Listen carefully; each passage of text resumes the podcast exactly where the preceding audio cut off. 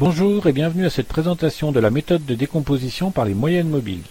Avant de commencer, j'insiste sur un point. Cette vidéo n'est en aucune manière suffisante en elle-même. Elle nécessite d'avoir travaillé en amont euh, le cours et d'avoir lu le polycopier. Alors, étape numéro 1, je rappelle le principe, il s'agit pour nous de faire ressortir d'une série chronologique les composantes euh, tendancielles d'une part et saisonnières d'autre part. Première étape de la méthode, on calcule les moyennes mobiles centrées. Je rappelle le principe des moyennes mobiles centrées, il s'agit de faire ressortir le niveau des ventes en l'occurrence sur le trimestre concerné, sur le trimestre sur lequel on est centré, ce niveau étant représenté comme étant la moyenne annuelle des ventes trimestrielles. L'idée est ici de faire ressortir la composante strictement saisonnière en considérant que l'ensemble des trimestres euh, est de niveau euh, équivalent. La moyenne doit être centrée sur le trimestre sur lequel on travaille. Donc ici, je commence sur le troisième trimestre de la première année. Elle sera calculée sous la forme 0,5 fois le premier trimestre, plus le second, plus le troisième, plus le quatrième, plus 0,5 fois le premier trimestre de l'année suivante, le tout divisé par 4. J'ai bien ici une année complète dans l'ensemble de ces composantes, c'est-à-dire un deuxième, un troisième et un quatrième trimestre, mais aussi deux demi-premiers trimestres. J'ai donc bien ici une représentation d'une année complète centrée sur le troisième trimestre. Je développe ma moyenne mobile jusqu'en bas, en faisant attention naturellement à m'arrêter deux cellules au-dessus du bas de manière à ne pas avoir à utiliser des, euh, données dont je ne dispose pas encore. Les moyennes mobiles euh, centrées étant calculées, on passe maintenant au calcul des rapports. Les rapports aux moyennes mobiles expriment l'écart qu'il y a entre la valeur réelle euh, des ventes et la valeur moyenne, c'est-à-dire entre les ventes réelles et les ventes telles qu'elles seraient s'il n'y avait pas de variation saisonnière. On prend donc comme euh, rapport aux moyennes mobiles la valeur réelle divisée par la moyenne mobile. Et on complète. Le 0,86 que l'on trouve pour le troisième trimestre de la première année signifie que le troisième trimestre en question était d'environ 14% inférieur à la moyenne des autres trimestres. Le troisième trimestre serait donc un trimestre faible.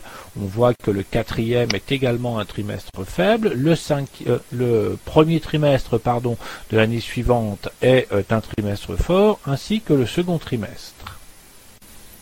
Les rapports aux moyennes mobiles tels qu'on vient de les calculer expriment à la fois des variations saisonnières et des variations aléatoires. Par exemple, si je prends le quatrième trimestre de la première année, je constate qu'il est plutôt faible puisque je suis à 0,95. En revanche, le quatrième trimestre de l'année suivante est à 1, donc il serait tout à fait standard. Où est la réalité? Est-ce que le quatrième trimestre est un trimestre fort ou est-ce que c'est un trimestre au contraire tout à fait euh, dans la moyenne des autres? On ne peut pas répondre à cette question en l'état puisqu'on a, une fois encore, à la fois des variations saisonnières et des variations aléatoires.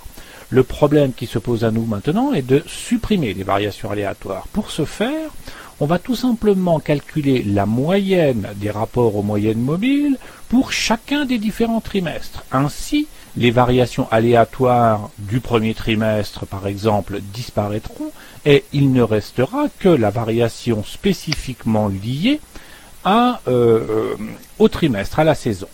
On calcule donc les rapports moyens. Pour ce faire, on va utiliser une fonction Excel spécifique qui s'appelle moyenne science.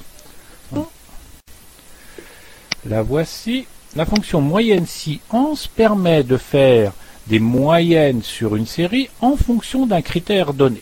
Le premier paramètre, c'est la plage. Ce que l'on souhaite calculer, la moyenne que l'on souhaite calculer porte sur les rapports aux moyennes mobiles. Et c'est en fonction du trimestre. Donc, dans la plage critère, on va sélectionner les numéros de trimestre correspondants.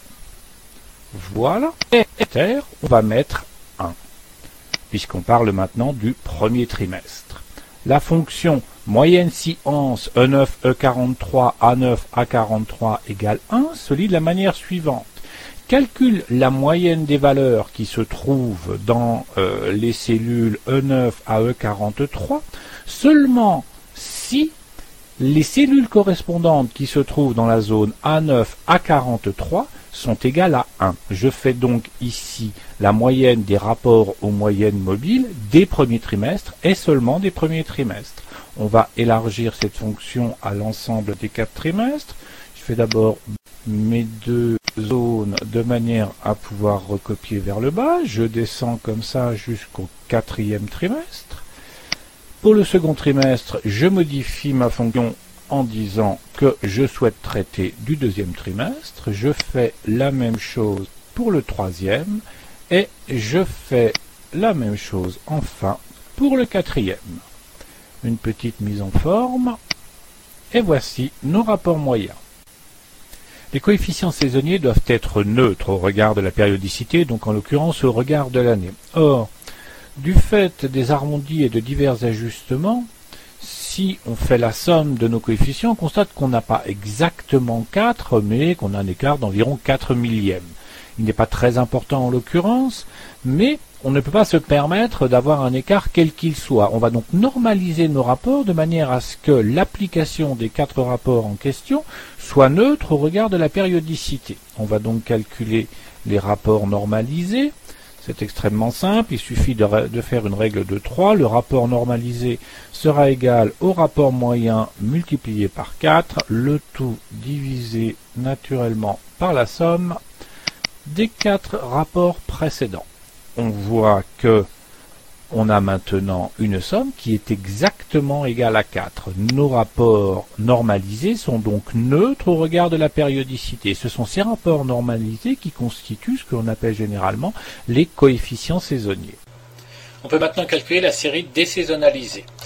Pour ce faire, on va commencer par construire dans une colonne les rapports répétés, c'est-à-dire que l'on va mettre en face de chacun des trimestres le rapport euh, trimestriel correspondant.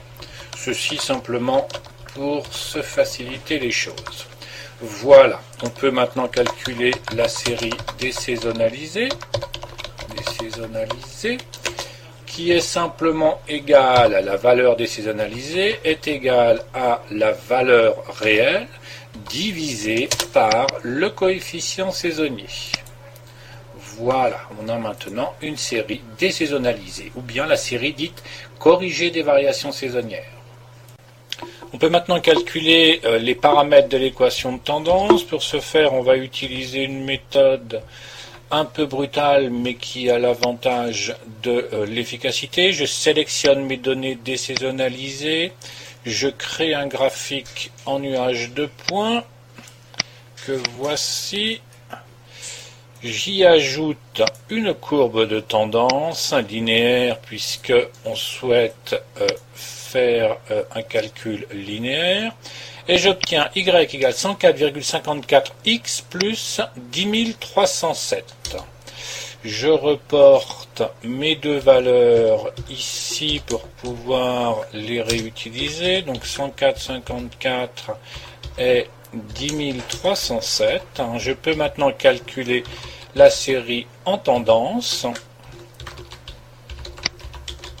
La valeur tendancielle est égale à petit a multiplié par le numéro de période plus petit b. Et je complète. J'ai maintenant ma série en tendance. On peut maintenant calculer les prévisions que l'on va d'abord appliquer au passé. La valeur prévue est tout simplement la valeur tendancielle multipliée par le coefficient saisonnier on recopie ça sur l'ensemble des valeurs passées et on en profite pour calculer un indicateur d'erreur. On va prendre par exemple l'erreur absolue. L'erreur absolue étant la valeur absolue de la différence entre la valeur prévue et la valeur réelle. Je recopie ça et on va calculer l'erreur absolue moyenne qui est bien sûr la moyenne des erreurs absolues que l'on vient de calculer. Donc, on sélectionne l'ensemble de la zone et on valide. On obtient une erreur absolue moyenne de 591. Cette valeur nous permet de vérifier la pertinence de notre méthode de prévision et surtout de comparer cette méthode, la décomposition, avec telle ou telle autre méthode qui pourrait nous paraître pertinente. On peut enfin calculer les prévisions. Il suffit de recopier nos calculs précédents sur le futur. Et voici en rouge les quatre valeurs prévues, les cinq valeurs prévues pour les cinq trimestres à venir. La méthode utilisée est relativement lourde, comme vous avez pu le constater. On pourra naturellement utiliser avec profit euh, des add-ins dédiés qui permettent de la faire de manière automatique. Une fois, et c'est pour ça qu'il est important de travailler, qu'on aura bien compris la logique de fonctionnement de la méthode de décomposition. Bon courage à vous.